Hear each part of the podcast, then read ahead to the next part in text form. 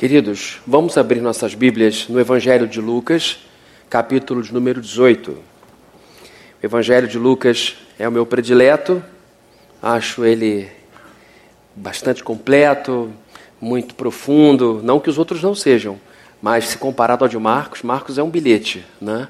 Então nós temos no livro do Dr. Lucas, que era médico de Paulo, da, da equipe dele, missionário, um livro muito amplo e foi tão amplo que ele teve que dividir em duas partes. Uma é o Evangelho, Lucas, e o outro é o livro de Atos.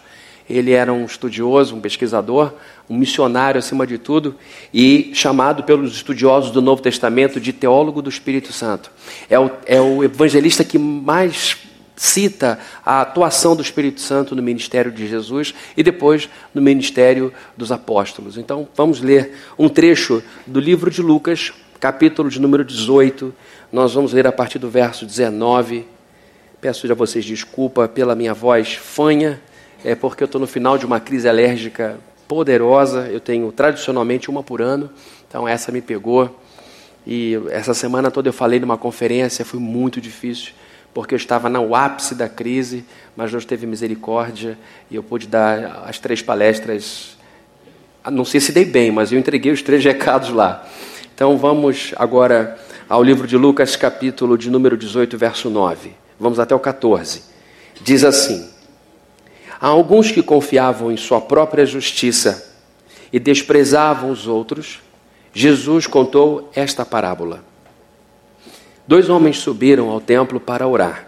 Um era fariseu e o outro publicano. O fariseu, em pé, orava no íntimo Deus, eu te agradeço, porque não sou como os outros homens, ladrões, corruptos, adúlteros, nem mesmo como este publicano. Jejuo duas vezes por semana e dou o dízimo de tudo quanto ganho. Mas o publicano ficou à distância.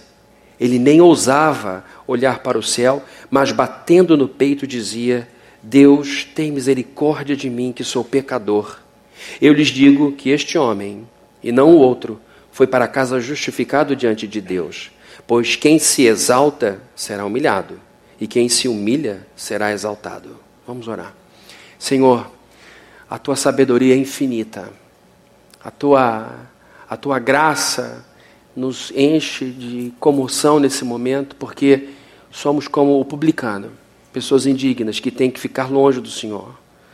Mas o Senhor nos atrai com amor e misericórdia e graça para encontrarmos no Senhor essa sabedoria inalcançável para nós, essa sabedoria poderosa que muda a nossa vida. Agora eu te peço em nome de Jesus que o Senhor abençoe o nosso culto, que o Senhor nos dê concentração aqui e que toda distração seja repreendida e que nossos filhos aqui embaixo também conheçam o Senhor de todo o coração e que essa semana seja uma semana de farta busca a Deus, que a gente se encontre em todos os caminhos e que o Senhor me guarde, me livre de todas as distrações para que eu possa entregar o teu recado, a tua palavra para os filhos e filhas do Senhor nessa manhã. Em nome de Jesus. Amém. Queridos, quando a gente lê os evangelhos, a gente encontra em Jesus Cristo não só conhecimento, porque ele é a própria teologia, mas nós encontramos em Jesus didática, nós encontramos em Jesus uma facilidade de comunicação impressionante. Jesus, através de palavras muito simples, falava de coisas muito profundas. Jesus conseguia falar sobre a lei de forma reduzida. Ele conseguiu reduzir o Antigo Testamento em dois comandos: amar a Deus acima de todas as coisas e o próximo como a si mesmo. Ele diz: olha, toda a Bíblia, toda a Escritura se reduz a isso. Tudo que os profetas falaram, tudo que Moisés escreveu, tudo que todas as mulheres de Deus deixaram de registro no Antigo Testamento, tudo que o povo meu fez, se resume basicamente a isso: amar a Deus acima de tudo e ao próximo como a si mesmo. Só faz isso quem, quem realmente é brilhante. Jesus era brilhante, é brilhante, sempre será brilhante, mas a didática do Senhor era capaz de confundir a cabeça de um teólogo como Nicodemos, que não entendia do que ele estava falando, como também conseguia se comunicar com gente simples, quando falava, por exemplo, de luz, de uma lâmpada que todo mundo tinha em casa, uma lamparina, de sal, que qualquer pessoa também tinha em casa, por mais humilde que a pessoa pudesse ser, uma lamparina ela tinha, um pouquinho de sal ela tinha. Jesus então conseguia se comunicar com todo mundo, até as crianças entenderam Jesus Cristo. E agora de uma maneira brilhante, ele conta mais uma de suas histórias. Uma parábola é uma história que serve para ilustrar. Jesus então conta algumas parábolas. Ele vai falando de alguns assuntos, alguns assuntos para instruir seus discípulos, outros assuntos para confrontar seus adversários. enquanto confrontava seus adversários, ele também instruía o seu povo. Então a palavra de hoje é baseada numa parábola que o Senhor direciona a um determinado grupo. A Bíblia diz logo no primeiro verso: há alguns que confiavam em sua própria justiça e desprezavam os outros. De quem Jesus está falando? Para quem Jesus está dirigindo essas palavras? A um determinado grupo, como ele chama de mestres da lei. Nesse grupo estão é, escribas. Quem era um escriba? O escriba é quem escreve. Um escriba, Neemias, segundo a tradição judaica, foi o primeiro escriba. O escriba era alguém que por muitos anos escreveu textos doutrinas, interpretações da lei. Era, uma, era, uma, era, uma, era uma, um grupo de advogados, por assim dizer. Eles resolviam litígios. Alguns escribas eram muito respeitados porque conheciam muito a lei e conseguiam dar encaminhamento a algumas pendências que havia entre as pessoas. Aqui também estavam fariseus, Aqui também estavam alguns sacerdotes, eram pessoas da elite religiosa da época. E a elite religiosa da época era também a elite política da época, porque estamos falando de uma sociedade baseada na religião. Uma religião que regia, que dirigia todo o povo. E então o Senhor se dirige a essa classe de religiosos que, na maioria das vezes, estava ligada ao fariseu. E conta uma história isso aqui não aconteceu, isso aqui não é um relato de um acontecimento, isso aqui é uma ilustração do que acontecia. Era uma, era uma maneira, uma pintura que mostrava para todo mundo como as coisas eram no tempo de Jesus Cristo. Ele conta essa história incrível em que de um lado e de outro estão pessoas antagônicas. De um lado e de outro, no mesmo lugar, diante do mesmo Deus, fazendo a mesma coisa, estão pessoas totalmente diferentes diante do, do, do único Deus de Israel, estão fariseu, um grande religioso, um teólogo, e publicano. Um coletor de impostos que era marcado por ganância. Um publicani era alguém que coletava impostos para o Império Romano e, junto da sua, do seu pagamento, além do imposto recolhido, eles também saqueavam as famílias porque tinham muitos corruptos nesse meio e aí eles deixavam a população com quase nada. Eram pessoas movidas por ganância e que não davam a mínima importância para o que pensavam os seus é, compatriotas. Eles simplesmente amavam o dinheiro, eles simplesmente faziam quase qualquer coisa para ter dinheiro. E aqui vemos uma, uma ilustração que, de um lado, está um homem muito espiritual, o fariseu, e do outro, um homem muito carnal, o publicano. Estão os dois no mesmo lugar, no templo, fazendo a mesma coisa, orando, só que indo para caminhos completamente diferentes. De um saem palavras que vão de dentro para dentro dele próprio. De outro saem palavras que saem de dentro para fora, para cima e chegam a Deus. Jesus então consegue, através dessa ilustração maravilhosa, trazer de maneira vívida a realidade do seu tempo. Ele era mestre em dizer isso. Quando ele critica os líderes da lei, os fariseus, no capítulo 23 de Mateus, que é uma grande sessão de ais, ai de vocês, ai de vocês. Toda vez que a Bíblia apresenta um ai, é uma palavra de condenação. É, uma, é, é um, é, um, é um julgamento que virá com severidade. No capítulo 5 de Isaías, nós vemos ai daquele, ai daquele, ai daquele, até que Isaías se enxerga e pergunta e diz: ai de mim. Então, aqui, Jesus, no capítulo 23, lá em Mateus 23, Jesus está falando dos fariseus. Ai de vocês hipócritas. A palavra hipócrita, inclusive no grego, aqui é ator. Ai de vocês, atores espirituais. O ator está representando um personagem, mas todos nós sabemos que quando Antônio Fagundes representa o José Eduardo, todo mundo sabe que ele é o Antônio Fagundes que está ali atuando. Nenhum problema, ele não está mentindo para ninguém, ele está trabalhando. Agora, quando um fariseu atuava, ele mentia para as pessoas. Porque para todo mundo ele era uma coisa fora e dentro. E Jesus está dizendo para eles no capítulo 23: vocês são como copos, limpos por fora e imundos por dentro.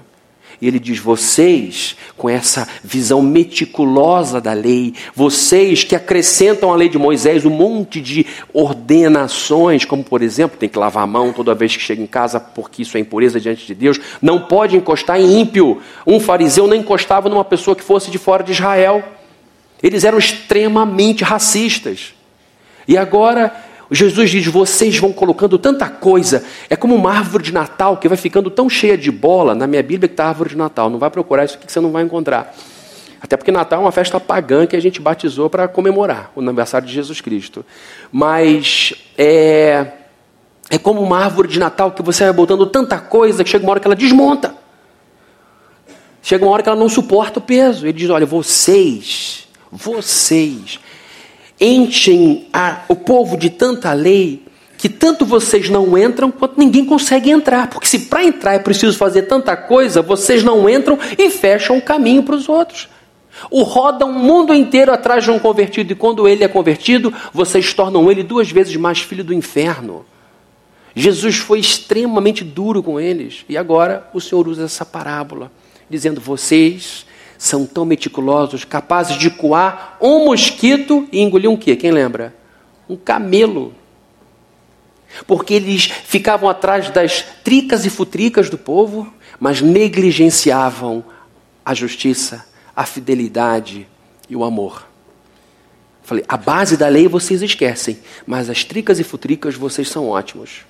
Bom, para eu não me perder na história, volto para o esboço dizendo que Jesus direciona essa parábola para esse grupo. Há alguns que confiavam em sua própria justiça. É importante você entender que a palavra justiça na Bíblia tem um significado diferente para aquela que a gente usa para os dias de hoje. Aqui temos muitos advogados com certeza. Justiça tem a ver com Código Civil, Código Penal, tem a ver com tribunal. A justiça aqui no Antigo Testamento também tinha a ver com os códigos civis da época. Porém, a justiça aqui se associa à palavra de Deus, porque este era o grande código do povo de Deus. Dentro dos dez mandamentos, temos uma parte da justiça de Israel. Então, quando a Bíblia diz que pessoas que agem com justiça, ela está dizendo que são pessoas que estão agindo em, em harmonia com a palavra de Deus. Então, quando falamos de justiça, estamos falando de gente obediente à lei de Deus. Há alguns, verso 9 diz, que confiavam em sua própria justiça, em sua boa conduta, em sua própria ética e desprezavam os outros. Jesus contou essa parábola. Jesus não era brincadeira. Manso como um cordeiro, mas corajoso como um leão. Por que está um menino de 30 anos virando-se para os grandes nomes da época da teologia e dizendo: vocês não valem nada? Jesus era doce, Jesus era bom, Jesus era amoroso, Jesus fazia carinho e recebia carinho. Teve gente que beijou o pé dele, teve um apóstolo que deitou no peito dele. Jesus gostava desse tipo de, de ação, de toque, de abraço. Teve gente que foi curada encostando na roupa dele. Jesus era sensível ao toque mas quando ele tinha que bater pé firme, ele batia. E agora ele conta uma história em praça pública, abre o verbo e conta essa história de dois homens antagônicos que foram no mesmo lugar fazer a mesma coisa, e um dizia: "Obrigado, Deus". Trazia, trazia para si o próprio Deus.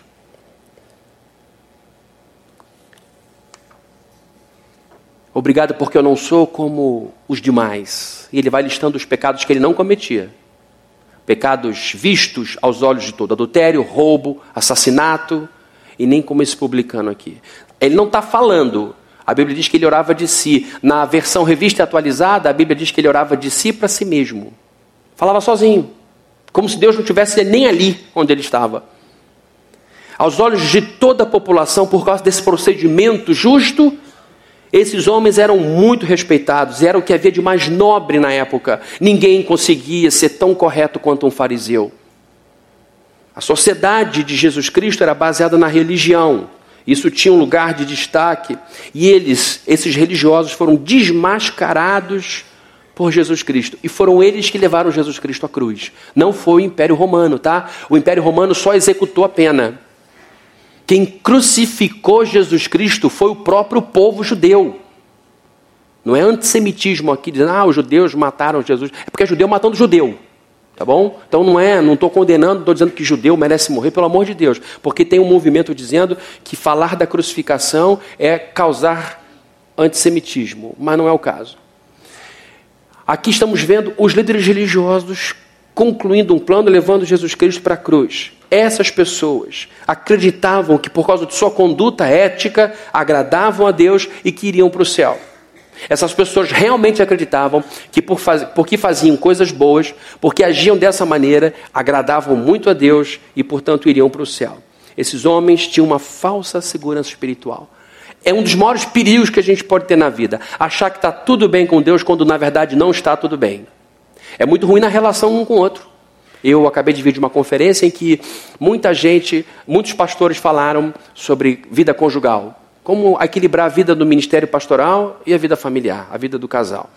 E eu me lembro de um casal americano, a Anne e o David, que falaram sobre o casamento início, muito difícil, muita briga, muita confusão.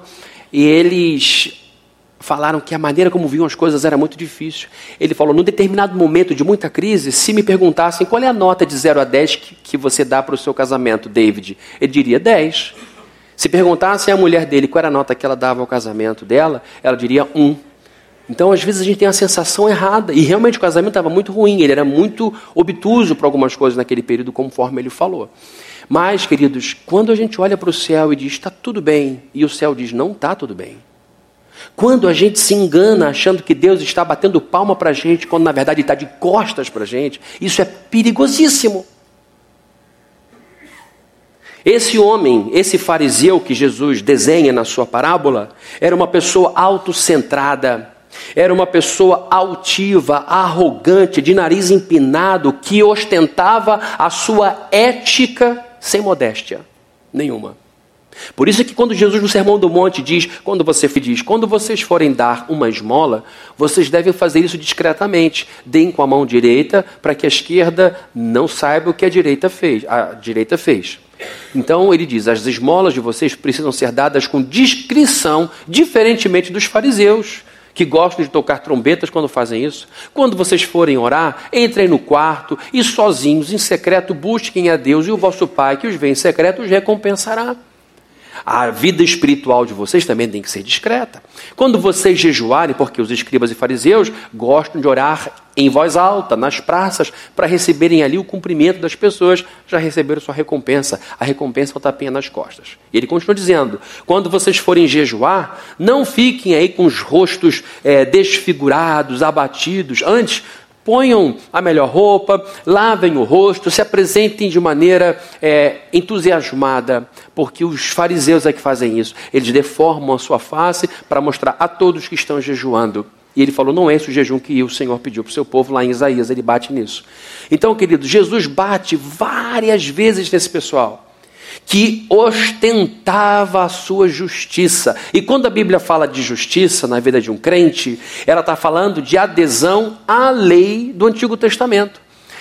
Obedecer aos dez mandamentos, não matarás, não furtarás, não dirás falso testemunho, essas coisas, obedecer a isso é ser justo. A gente às vezes pensa em justiça em dar a cada um que é, é, é devido, que é basicamente o que a justiça é, dar a cada um que lhe é devido, nem mais nem menos, mas a justiça divina é, na verdade, obediência à lei moral de Deus. Então, um justo é alguém, uma justa é alguém que obedece aos mandamentos de Deus. O problema desses religiosos é que eles ostentavam aquilo que deveriam esconder eles mostravam para todos a sua bondade, a sua generosidade, a sua piedade, e aqui Jesus Cristo dirige as suas palavras para atingir mais uma vez a elite religiosa do seu tempo. Eram pessoas muito respeitadas, Jesus teve muita coragem, porque ele foi contra o que dominava, Jesus foi contra o que prevalecia e condena-os. No capítulo 23 de Mateus, há uma sequência grande de ais. Ai de vocês, fariseus, ai de vocês, hipócritas, ai de vocês, ai de vocês que limpam o copo por fora e não por dentro. Vocês não entram no reino dos céus e não permitem que outros entrem. Por quê? Porque eles criavam tantas leis humanas de observação moral, eles incluíram tantos penduricalhos na lei de Deus, que aquilo simplesmente, sendo o caminho para a salvação, era impossível. Porque toda hora alguém quebrava alguma coisa. Então eles diziam: vocês põem um fardo nas costas dos homens e não tiram de forma nenhuma. Vocês andam o mundo inteiro atrás de um convertido, o mundo inteiro, e quando fazem um convertido, vocês tornam esse convertido duas vezes mais filho do diabo. Jesus teve muita coragem quando condenou, diz: vocês são guias cegos, vocês são doentes, vocês são hipócritas. No grego, hipócrita é ator. Quando Antônio Fagundes interpreta José Eduardo, todo mundo sabe que na novela ele está interpretando, não está enganando ninguém, ele é um ator profissional. Saiu da Globo, ele é o Antônio Fagundes. Saiu do personagem, continua sendo Antônio Fagundes. Agora, o problema dos religiosos é que eles mentiam porque diziam que era a mesma coisa dentro e fora do templo, quando na verdade eram pessoas distintas. Não havia interesa, não havia integridade. Integridade é interesa. Uma pessoa íntegra é uma pessoa que é a mesma em qualquer lugar. O que faltava a esses homens. E agora Jesus se dirige a essas pessoas muito éticas, muito religiosas, aos olhos do povo, era o que havia de mais nobre em Israel, porque era uma sociedade governada pela religião. Uma sociedade baseada então na religião daria a esses religiosos muita honra. E Jesus começa a desmascará-los. Jesus começa a mostrar a podridão de dentro deles. Jesus mostra que aquele grande armário lindo, imponente, estava todo carcomido por cupins. E ele então começa a bater e começa a mostrar-se o pó da hipocrisia daqueles religiosos. Essas pessoas religiosas, esse fariseu que ele descreve aqui, está longe de ser apenas uma palavra para um segmento, uma classe, tá? O texto aqui não se dirige a uma classe de religiosos, se dirige a um tipo de pessoa se dirige a um tipo de ser humano que insiste a agir, se comportar diante de Deus como esse fariseu. Então, essa mensagem, embora dirigida diretamente aos fariseus, não se restringe aos fariseus apenas. Ela se aplica a todos nós, porque debaixo desse teto é possível que haja fariseus. Debaixo desse teto é possível que haja aquela pessoa religiosa que deixou Jesus de lado e colocou-se no lugar dele. E ao invés de falarmos das virtudes de Cristo, falamos das nossas virtudes. E ao invés de olharmos para o próximo e termos compaixão, olhamos para julgar. Porque é isso que ele faz na oração. Queridos, se é uma coisa que a gente tem que respeitar, é oração. Eu sempre que ouço alguém dizendo, pastor, eu vou orar por você, eu, eu sei que a pessoa está fazendo o que pode ser de mais sincero porque não acredita em alguém mentindo em oração. Deus, eu quero dizer que hoje eu não fui a plena. É ridículo, não é? Tenta fazer isso em casa. Pode fazer isso. Ajoelha lá, não vai ter raio na sua cabeça, nem tua televisão vai queimar. Foi um teste que eu tomo. Se queimar, queima a minha televisão. Deus, eu quero te dizer que eu não fui na plena. É um exercício banal para a gente ver que não tem por que a gente não ser a gente diante de Deus. Porque Ele vê tudo. Então, quando alguém diz que eu vou orar por você, para mim, essa pessoa está dizendo o que pode haver de mais puro no coração dela. Eu vou clamar a Deus por sua vida. Isso é muito bom e muito importante. Agora, esses fariseus não faziam assim. Eles mentiam diante de Deus. E o pior, nessa história que não aconteceu, Jesus conta uma história para ilustrar o que acontecia. O sujeito vai para a igreja, vou dizer igreja, mas é templo. Vão dois ao templo. Olhem, olhem, olhem as semelhanças. Um é publicano, outro é fariseu. Mas os dois vão para o templo, para o mesmo lugar, fazer a mesma coisa, orar ao mesmo Deus. Não era um templo panteônico de vários deuses e cada um escolhe o seu. Era o mesmo endereço, os dois iam fazer a mesma coisa, dirigindo-se ao mesmo Deus. Só que um encontrou a Deus, o publicano, e o outro deu viagem perdida. Voltou de lá pior. Porque você pode entrar na igreja e sair pior. Você vai para a igreja para se corrigir, não se corrige, você volta pior. Porque ouviu coisas, teve chance de mudar, não mudou, e apesar de toda essa informação a mais, tua vida continua a mesma. Você não fica na mesma posição, você decresce. Quanto mais bênção um crente recebe, menos ele muda, pior é o seu juízo. Vocês podem ter certeza disso. Quanto mais informação se dá a uma pessoa e menos coisa ela faz, pior é o seu estado. Bom é ser ignorante, e nós não somos. Nós conhecemos. Então, queridos, aqui está um sujeito que conhecia fartamente a Deus e entra no templo não para orar a Deus. Na revista atualizada, que é uma outra versão muito boa, também mais, mais arcaica, mais antiga um pouco, diz que ele orou no templo orando de si para si mesmo. É como se Deus nem tivesse ali. E esse sujeito entra e diz: Obrigado, porque eu não sou como A, B, C, não sou ladrão, não sou roubador, não sou isso, não sou aquilo. E olha para o sujeito que estava lá atrás, porque a Bíblia diz que ele não ousou ficar perto, ficou longe, à distância. Eu não sou nem como esse sujeito aqui. Quem era aquele sujeito? Um publicano, um sujeito que realmente, provavelmente, não prestava. Quando Jesus Cristo falou sobre disciplina na igreja, Jesus Cristo disse o seguinte: quando alguém pecar, vai lá, conversa. Não mudou? Chama outro. Não mudou? Chama a igreja. Não mudou diante da igreja, o que, que ele falou? Manda embora. E considera o quê? Estou dando pista. Né? Publicano. Jesus falou, então, que quando uma pessoa não quiser se submeter à palavra de Deus, não tem por que mantê-la na família de Deus. Manda para fora e considera alguém que não tem nenhum temor a Deus. Aí, no caso, ele usa a palavra publicano. Então, Jesus está dizendo que realmente publicano era um sujeito desvirtuado. E está esse sujeito desvirtuado no mesmo lugar que o certinho. Só que um encontra Deus, o outro dá viagem perdida. E queridos, o perigo que eu acho, existem alguns perigos e é sobre isso que eu quero falar aqui. Alguns perigos que rodeiam a vida de uma pessoa religiosa, e nós todos, de alguma forma, somos pessoas religiosas. Nós vamos à igreja regularmente, viemos aqui hoje para cumprirmos um, um, um compromisso nosso de coração. Mas o fato de estarmos aqui não nos torna pessoas absolutamente tranquilas e seguras diante de Deus, porque a gente, sem perceber, pode se transformar nesse fariseu. E detalhe: Jesus não tinha raiva de fariseu, ele tinha raiva de farisaísmo, porque Jesus converteu fariseus. Nicodemos levou especiarias para embalsamar o corpo de Jesus Cristo. O problema, aliás, a esperança é que se houver entre nós fariseus, é possível mudar. É possível se arrepender. E aqui Jesus Cristo mostra alguns perigos, por exemplo, esse fariseu, na cabeça dele, ele estava super bem com Deus. Ele está orando cheio de si, achando que Deus está realmente satisfeito com ele. Engano. Engano espiritual é um perigo quando a gente acha que a nossa vida religiosa vai bem, está tudo certo. Quando a gente cria o nosso Deus, quando a gente cria a nossa igreja, quando a gente cria a nossa espiritualidade, quando a gente olha para esse livro, pega cinco páginas e diz: Eu sou crente. Existe um contexto, existe algo maior. Existem pessoas que pegam três palavras de Jesus e recortam e descolam de tudo mais que ele falou. Tem gente que bota Jesus e Paulo em campos opostos.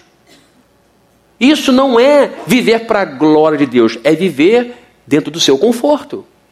Nós não queremos uma espiritualidade que nos deixe falsamente seguros, e é sobre isso que eu quero falar. Esses homens tinham, esses fariseus tinham, na maioria, a certeza de que estavam em paz com Deus quando não estavam. O perfil desse fariseu, então, que ora de si para si mesmo, que olha para o lado e diz: Eu não sou como A, B e C, não roubo, não sou ladrão, não sou corrupto, e nem como esse sujeito que está aqui dentro,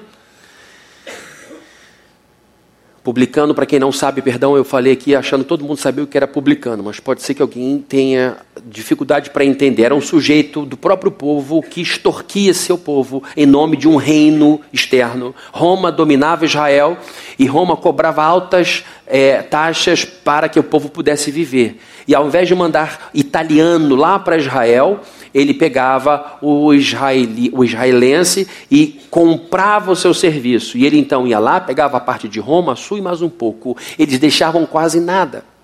Então, os israelenses odiavam esses irmãos que roubavam o dinheiro deles em nome do romano. Para vocês terem noção, homens como Zaqueu, que era um publicano maioral, tinha muito dinheiro, ele não podia dar um dracma, uma moeda de ouro de oferta, porque o seu dinheiro era tido como maldito. Eles não aceitavam dinheiro de prostituta e nem de publicano, em, hipótese nenhuma. Então, Jesus está aqui falando de um sujeito como esse, odiado, E um sujeito como esse admirado. Só que aos olhos de Deus tudo se torna verdadeiro. E agora Jesus bota em nós a sua lente e nos faz enxergar as coisas. E o problema desse fariseu é que ele era autocentrado. Lembra de quando eu falei aqui há pouco tempo, no Dia dos Pais, sobre a oração do Pai Nosso? Jesus nos ensina no Pai Nosso como deve começar a nossa oração de modo geral. Começa com a gente ou começa com Ele? Começa com Ele. Pai Nosso que estás nos céus, santificado seja o teu nome. A oração do crente em, em circunstâncias normais de temperatura e pressão, tirando as emergências, meu filho se machucou, meu marido está quase infartando, me ajuda aqui. A gente, de modo geral, olha para Deus e, e o exalta por quem Ele é. Então, a oração desse sujeito já começa toda errada. Senhor, obrigado porque eu sou melhor que os outros. Por isso que Jesus fala: a palavra estava dirigida a pessoas que confiavam em sua justiça, em sua boa conduta, em sua prática ética e desprezavam os outros. Olha o perfil do sujeito: intragável. Eram pessoas autocentradas, altivas, arrogantes, nariz empinado, que ostentavam a sua ética sem modéstia. Sem modéstia. Esse religioso fariseu era um teólogo. E aqui vemos, queridos, que mesmo sendo um teólogo, estava longe de Deus. Longe de Deus. Existem pastores com doutorado em teologia que estão longe de Deus. Fizeram da sua teologia um mero estudo científico. Escrevem artigos profundos escrevem ah, coisas difíceis de se colocar no papel, mas o coração é árido. O que tem é arrogância intelectual. Então, a teologia em si não nos protege. Os títulos não nos protegem. Jesus estava no, o fariseu estava no templo, orando a Deus, cheio de si, e o outro também estava no templo, completamente esvaziado. E essas pessoas, como o fariseu, tendem a fazer esse movimento. Eles diminuem quem Deus é e aumentam quem eles são. Diminuem quem Deus é e aumentam quem eles são. E quando ele olha para si e se enche dizendo eu não sou como os outros, ele está olhando para pessoas que fazem coisas que ele não faz, coisas erradas. E acha que são apenas esses pecados que aborrecem a Deus e deixa os seus próprios pecados de fora. Ele então olha para coisas graves, como corrupção, como roubo, como assassinato, e diz: Eu não faço essas coisas. Não sou como os outros, eu sou especial. E não sou como esse sujeito corrupto aqui atrás, ganancioso, esse publicano que está aqui dentro e nem deveria estar. Queridos, com o tempo, o farisaísmo foi se desenvolvendo, foi se distorcendo tanto que os fariseus não podiam entrar nas casas de pecadores, mas pecadores podiam entrar em suas casas. Eles tinham que deixar a porta aberta, quem quisesse entrar, entrava, mas ele não podia entrar na casa de ninguém. E eles não apertavam a mão de estrangeiro. Se estivesse um estrangeiro, eles não tocavam. Eles eram racistas, extremamente arrogantes. E aqui a Bíblia diz que o Senhor direciona as suas palavras para pessoas que confiavam em sua conduta moral. Um homem justo, como eu falei, é alguém que pratica a palavra de Deus. Eu vou pedir para o Pablo projetar um texto de Isaías, capítulo 64, verso 6, que diz assim: Somos como o impuro, todos nós, sem exceção. E aqui é Isaías, o profeta, falando todos os nossos atos de justiça, ou seja, todas as nossas boas ações, moralmente falando, são como o quê? Trapo imundo. Em outras versões, como é que fala? Trapo de imundícia. Quando Isaías escreveu isso, ele usou no hebraico um termo para descrever essa imundícia. Sabe o que, que era? Esse trapo de imundícia era o pano que as mulheres usavam para reterem a sua menstruação. É exatamente assim que está no original hebraico, no livro de Isaías, capítulo 64, verso 6. Isaías está dizendo o seguinte: vocês confiam em, suas, em sua ética, vocês confiam em suas, é, em suas boas ações, saibam que aquilo que vocês, nós, fazemos de melhor é para Deus um pano imundo. Porque o povo se julgava, o povo da aliança, o povo que tinha segurança em Deus, o povo que tinha vida eterna com Deus, ele falou: não ganhamos a nossa salvação por herança. João Batista falou a mesma coisa. Vocês ficam por aí dizendo que são filhos de Abraão. Deus pode de pedra suscitar filhos a Abraão. Mostrem que são filhos de Abraão pelo arrependimento, pela vida correta. O povo de Isaías estava com muito dinheiro no bolso, era um período bom financeiramente, mas com o coração todo vazio. E Isaías fala: olha, a gente está bem aqui, mas isso vai acabar. Já já o juízo vai chegar. E todos nós somos impuros, e o que a gente faz de bom aos olhos de Deus, no que diz respeito à salvação, é como um trapo de imundícia. Não estou dizendo que o que a gente faz de correto, eticamente falando, não deva ser feito. Ah, não adianta nada, então, falar a verdade, ser honesto? Claro que adianta. No mundo social, no, no, no mundo horizontalizado em que lidamos uns com os outros, é fundamental que a gente seja justo. Mas no que diz respeito à salvação, é nada. O valor que tem é um pano sujo.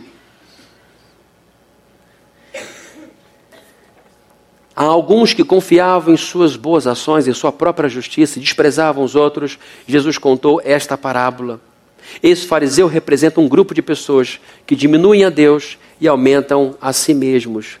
Queridos, meu objetivo aqui não é destruir a autoestima. Ah, eu estava para baixo, você está dizendo que o que eu faço de bom para Deus não vale de nada, você está piorando a minha situação. Olha só, eu jamais, jamais é, é, é, tentaria fazer algo diferente do que Jesus Cristo fez. Quando você pensa em valor, em valor próprio, e aqui eu estou dizendo que eu não estou destruindo a autoestima de ninguém, é, o teu valor está impresso no sacrifício do Calvário. Se fosse possível Deus nos salvar sem que o seu filho fosse morto, se fosse possível ele aplacar a ira dele em qualquer outra coisa, num elefante ou em todos os elefantes ou num planeta, isso resolver a situação, ele teria poupado a preciosa vida do filho dele. Para os pais aqui presentes, faço a pergunta: você seria capaz de morrer no lugar do seu filho? Sim ou não? Claro, na hora. Eu vi o relato de um pastor nessa conferência que estava passando por uma forte depressão, e ele disse que no momento de muita dor, de muita depressão, porque ficou viúvo um ano e meio depois que casou, a irmã desse pastor veio confortá-lo e viu o estado do seu irmão, falou: Senhor, ele falou que aquilo tocou ele profundamente. Tire a dor do coração do meu irmão e ponha no meu coração. Passa para mim essa dor. Tamanha era a vontade que ela tinha de vê-lo aliviado. Qualquer pai, qualquer mãe aqui vai dizer: Eu morro no lugar do meu filho. Por quê? Porque a vida do seu filho vale mais que a sua, não é? Claro. Quando Deus manda esse mundo o seu filho, Deus amou o mundo de tal maneira que deu quem? O seu filho. Por quem ele deu? Pelo mundo, deu pelo Fabrini. Deu por você. Então, a sua estima própria tem que estar embasada neste sacrifício. Se alguém te pôs para baixo, olhe para a cruz e veja como Deus te enxerga, o valor que você tem. Meu objetivo então não é baixar o que Jesus Cristo ergueu. Eu não sou maluco. Mas o meu desejo é botar as coisas em seus devidos lugares. Porque me preocupa demais a falta de reverência crescente no meio dos cristãos. Me preocupa muito a massificação da igreja evangélica. Aliás, eu cada vez menos digo que sou evangélico. Há muito tempo já falei isso e hoje eu procuro acentuar, eu, me, eu prefiro me, me dizer protestante. Por quê? Quando eu digo que eu sou evangélico, a pessoa já pega as fichas lá. Um, arquivo, fulano, fulano, fulano, fulano, fulano, fulano. Fulano, fulano, fulano, fulano, fulano. Pega um monte de gente ruim, que dá muita vergonha, que faz coisa errada. Aí bota você junto. Agora, quando você diz, eu sou protestante, o computador fica procurando arquivo, protestante, arquivo, arquivo, processando processando. A Lutero, Calvino, aí fica por ali. Quer quebrar esse computador? Diz que você é calvinista. O que, que é isso? Uma seita? Por quê? Porque infelizmente a coisa foi está sendo muito barateada. As portas ficaram escancaradas e uma das coisas mais importantes para uma pessoa realmente viver com Deus é o arrependimento. Arrependimento. Foi a obra de João Batista preparando o caminho para o Senhor. E quando você entra numa igreja e não muda de vida, é prova de que você não se arrependeu. Se você não se arrependeu, você tem uma falsa segurança a segurança farisaica. Uma das primeiras obras de consagração em nossa vida não é alegria, é abatimento. Todo mundo aqui que se consagra, olha, essa semana, esse mês, eu vou jejuar muito, vou orar muito, vou ler a Bíblia. Vai ser uma maravilha. As primeiras impressões são de tristeza. Por quê? Porque você se aproxima da luz. Você se aproxima diante do real e vê a falsidade. Você se aproxima diante de Deus e começa a notar as rugas, os defeitos, os poros, as cicatrizes. Meu Deus, eu achava que eu era o máximo e não sou. E aí Deus vai revelando, através da luz dele, de quem ele é, sem dizer uma palavra, as nossas sombras. E isso gera dor, gera choro, e a gente diz: Eu me arrependo, Senhor. E ele então nos levanta e diz: Então é assim que eu vou trabalhar com você. Eu preciso ter a certeza de que você está triste pelo que fez de errado, Fabrício. Eu estou, Senhor. Vai fazer de novo? Senhor, eu posso te dizer como Pedro, eu prometo que vou dar minha vida, espero que o Senhor me ajude, mas eu quero te dizer que o Senhor me ajude a não fazer de novo. Tá bom, está arrependido, vamos embora. Não é assim que ele termina? Pois quem se exalta será humilhado, e quem se humilha será exaltado. Na presença do rei, qualquer plebeu é humilhado. Só um carrega a coroa. Só um tem o um cetro. Só um tem um trono. Isso já por si humilha qualquer pessoa que está abaixo. Por isso é que o início da consagração não é fácil. É um aperto, é um espremer. Mas o que sai é ruim. O que queima é a palha. E o que sobra é o ouro. É o que ele quer ter, é o que ele quer preservar. Meu desejo então não é destruir a autoestima, não é ficar falando ah, da vida cristã.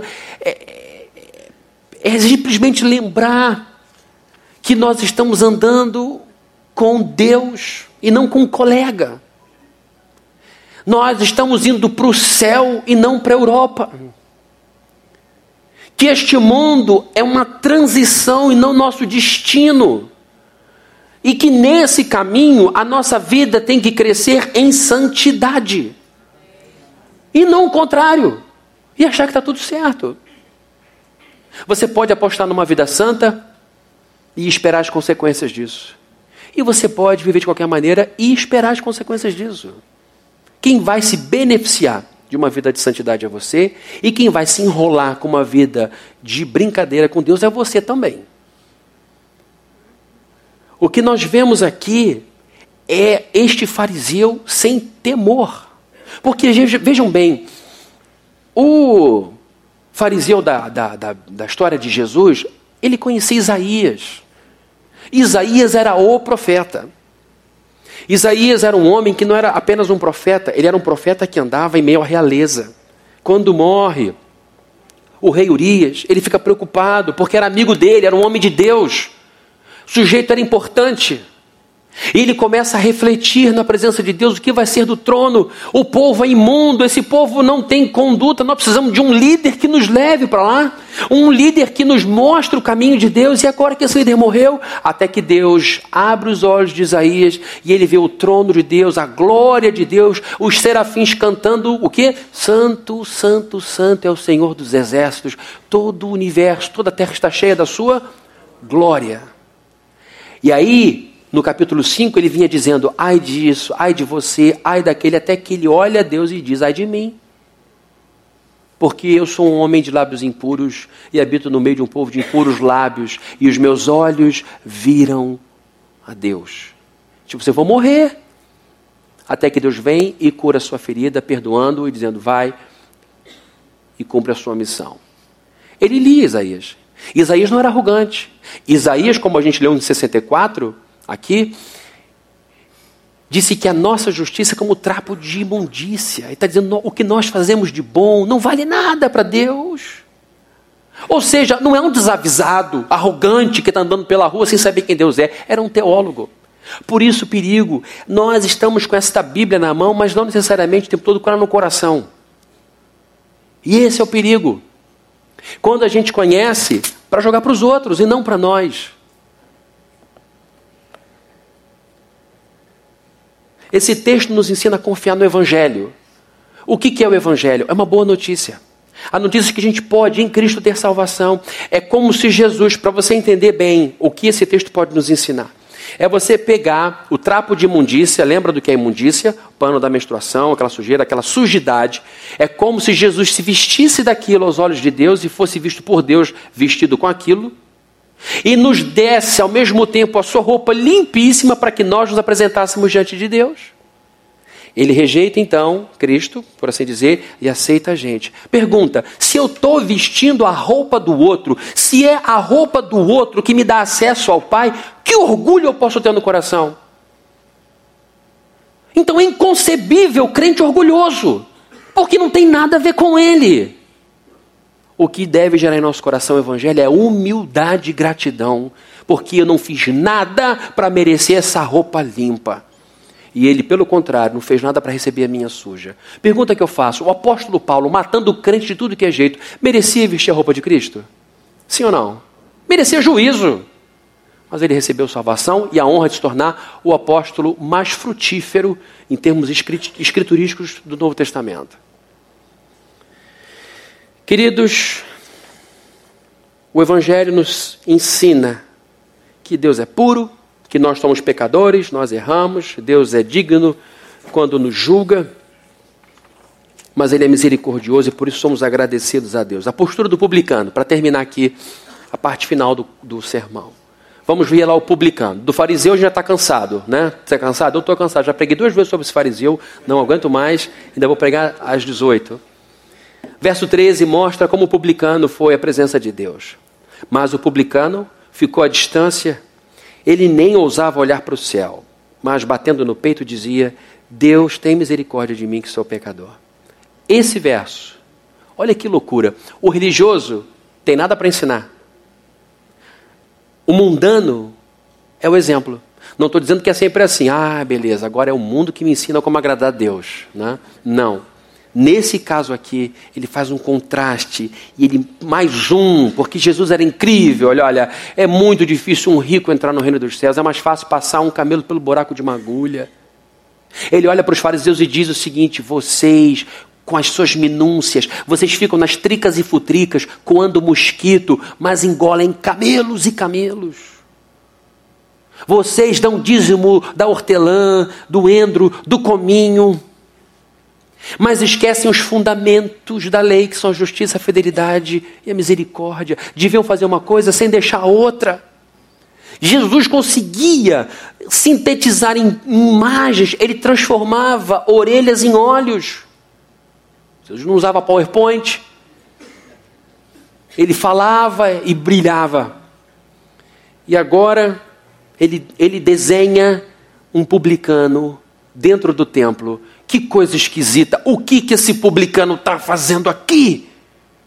Isso aqui não é lugar para ele. A cabeça na minha Bíblia diz, era a cabeça do fariseu. O que, que esse sujeito está aqui? A Bíblia diz que ele estava distante, ou seja, ele estava lá atrás. E o publicano olhou e disse: hum, sujeito nojento, o que, que ele está fazendo aqui? Obrigado, Deus, porque eu não sou A, B e C, e Senhor, Deus Todo-Poderoso, não sou como fulano ali. Isso é jeito da gente se aproximar diante de Deus? Na cabeça do fariseu era. A Bíblia diz então que o publicano ficou à distância, ele nem ousava olhar para o céu, batia no peito e dizia: Tem misericórdia que sou pecador. Ficou à distância. Esse publicano nos diz a postura correta, a posição correta. Deus está distante de mim. Ele é o santo, ele é o outro, ele é Deus e eu não. É isso que eu quero ver cada vez mais corrigido em nossa vida, na minha vida. É entender que ao mesmo tempo ele é Emmanuel, Deus comigo, mas ele é o outro. Ele transcende, ele enche a gente de maravilhamento, ele encanta, ele impressiona e ele dobra a gente. Reverência é o que está faltando na igreja de modo geral. Reverência é um sentimento de respeito por algo muito maior. Você tem reverência pelo conhecimento dos seus professores. Você tem reverência pela sabedoria do seu avô. Você tem reverência pela postura de sua mãe que criou, ou do seu pai que criou você com tanto, com tanto esforço e honestidade. E você tem reverência, às vezes, diante de uma cachoeira enorme, de 70 metros de queda d'água, quando bate e treme tudo. Você tem reverência pela ressaca em Itacoatiara, ou não tem? Respeito, pelo menos, juízo. Agora, quando você olha para o Criador na Bíblia, quando você começa a ver quem Deus é, o que Ele faz, o queixo cai. Ele é grandioso e por isso a nossa alma sossega, porque nossa vida está nas mãos desse Deus. Então a Bíblia diz que ele ficou à distância, sabia qual era o seu lugar. A Bíblia diz que ele nem ousava olhar para o céu. Vergonha.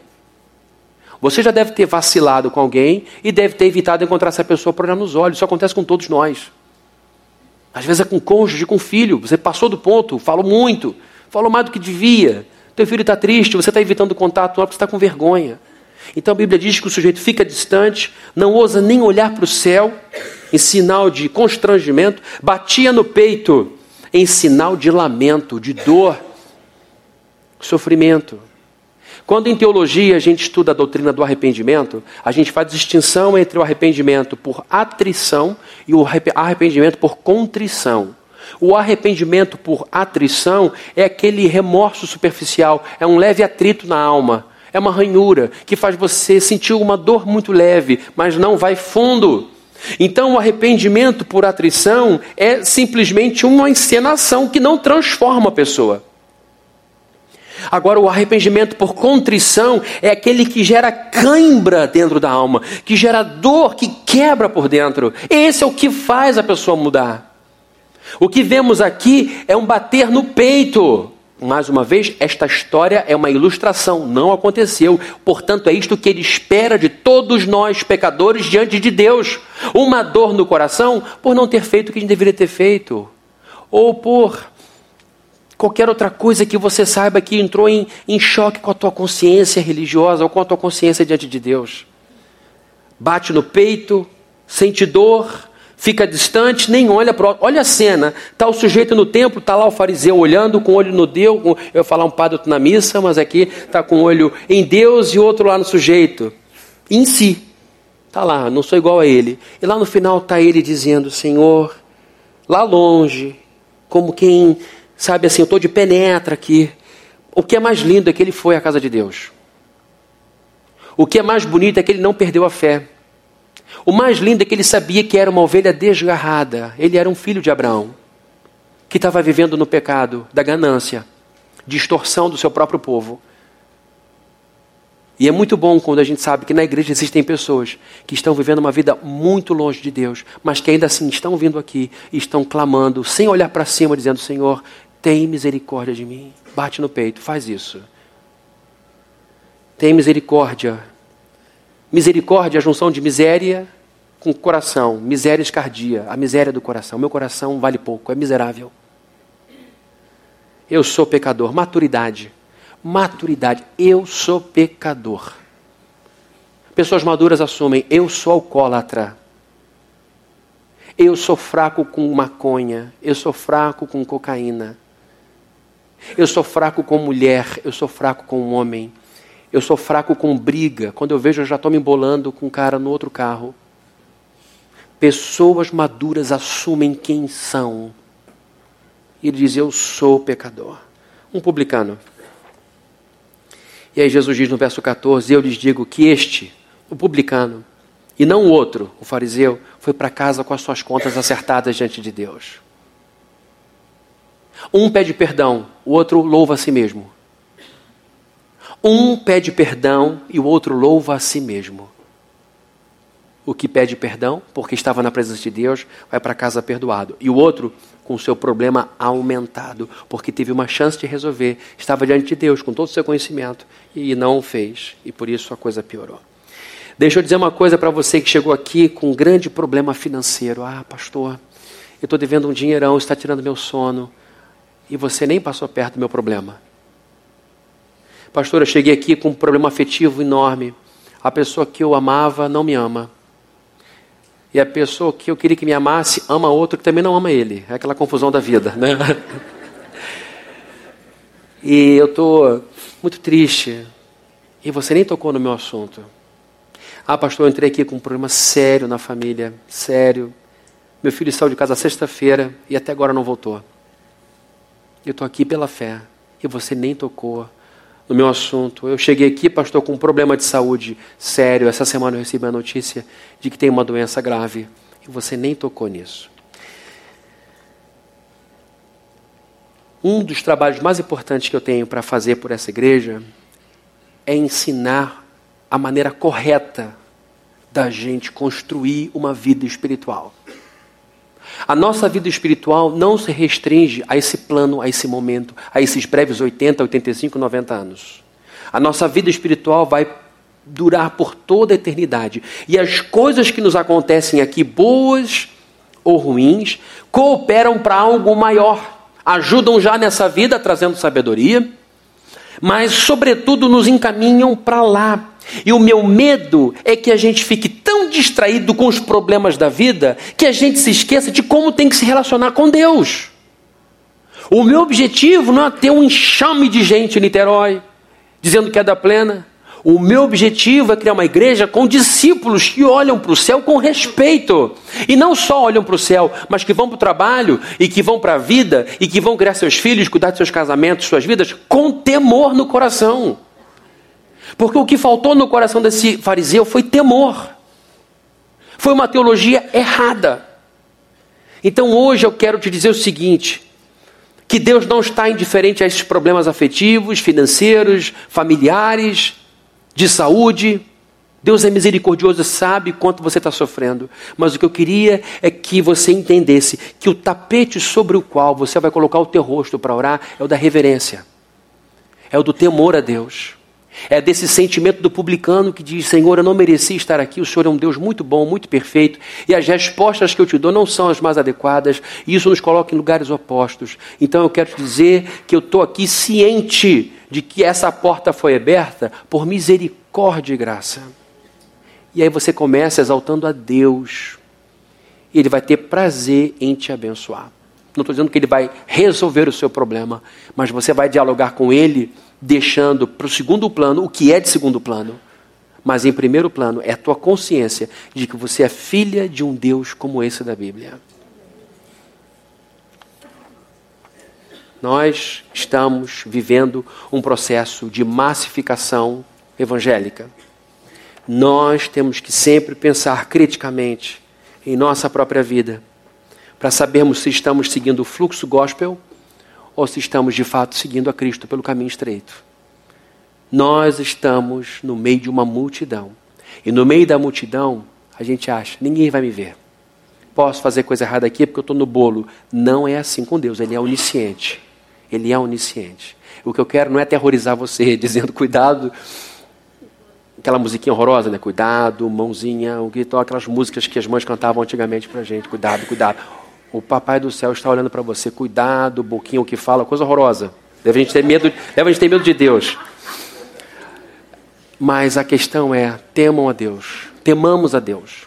Temamos a Deus. Sem santarrice.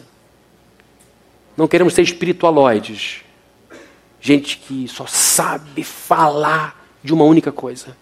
É gente que conversa, é gente que respeita, gente que dá espaço, gente que confia na soberania de Deus e gente que sabe que a vida fala mais que a boca.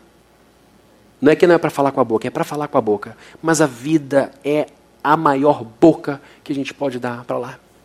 E que nesse caminho a gente possa ser visto como quem exalta a virtude do outro. Viu fulano? Ele é uma bênção. Viu fulana? Ela ora muito. Viu fulano? Como ele é correto. E deixa Deus te exaltar. Deixa Deus te mostrar, se Ele quiser. Deixa Deus dizer para as pessoas o quanto você é generoso. Deixa Deus dizer para as pessoas o quanto você é fiel, o quanto você é bom. Deixe que as outras pessoas sejam usadas por Deus para isso. Se é que de fato devemos andar por aí esperando que as pessoas falem das suas coisas, que também é outro tipo de arrogância. Mas o que eu queria nessa manhã é que a gente fosse para casa lembrando que o publicano muitas vezes tem mais a ensinar para a gente que o fariseu, que o religioso. Vamos orar, queridos? Vamos pedir a sua bênção, a bênção de Deus. Senhor, em nome de Jesus, oramos aqui humildemente, curvamos a nossa cabeça. Tu sabes que dentro de nós existe a potência para o farisaísmo. Dentro de todos nós, a começar por mim, existe a possibilidade grande da gente se perder pelo caminho e passar a julgar demais as pessoas, a passar a avaliar as outras pessoas a partir da nossa própria vida. Nós não somos régua de nada. A régua da nossa vida é a tua palavra. E nós pedimos que o Senhor nos leve ao arrependimento, caso tenhamos feito juízo errado de alguém, e que a gente use mais o juízo para a nossa própria vida, Deus, para a nossa própria conduta, para o nosso próprio coração. E que o Senhor trate os fariseus aqui presentes. Que o Senhor trate os corações orgulhosos aqui dentro, a começar pelo meu. Que o Senhor trate a nossa vida, que o Senhor trate a nossa arrogância, que o Senhor trate o nosso exibicionismo, o de cada um. E que o Senhor nos faça mais humildes, quebrantados. Não queremos, Deus, a vida do publicano. Queremos essa espiritualidade que ele demonstra na boca de Jesus Cristo. Alguém que bate no peito por seus pecados e que olha para o céu com temor e que se aproxima diante de Deus se sentindo pequeno, porque é assim que tem que ser. E que assim, Senhor, sigamos a nossa vida em Niterói, em São Gonçalo, no Rio de Janeiro, onde estivermos. Que o Senhor esteja conosco e junto de nós esteja o bom perfume de Cristo, Senhor. Que a graça de nosso Senhor Jesus Cristo, o amor de Deus, o nosso Pai, e a comunhão e consolação do Espírito Santo, sejam com todos aqui presentes, desde hoje e para todo sempre. Amém. Queridos, eu vou pedir para vocês deixarem aqui o corredor aberto para eu chegar lá e apertar sua mão, mas dê um abração que eu estiver do seu lado e tenham todos uma ótima semana.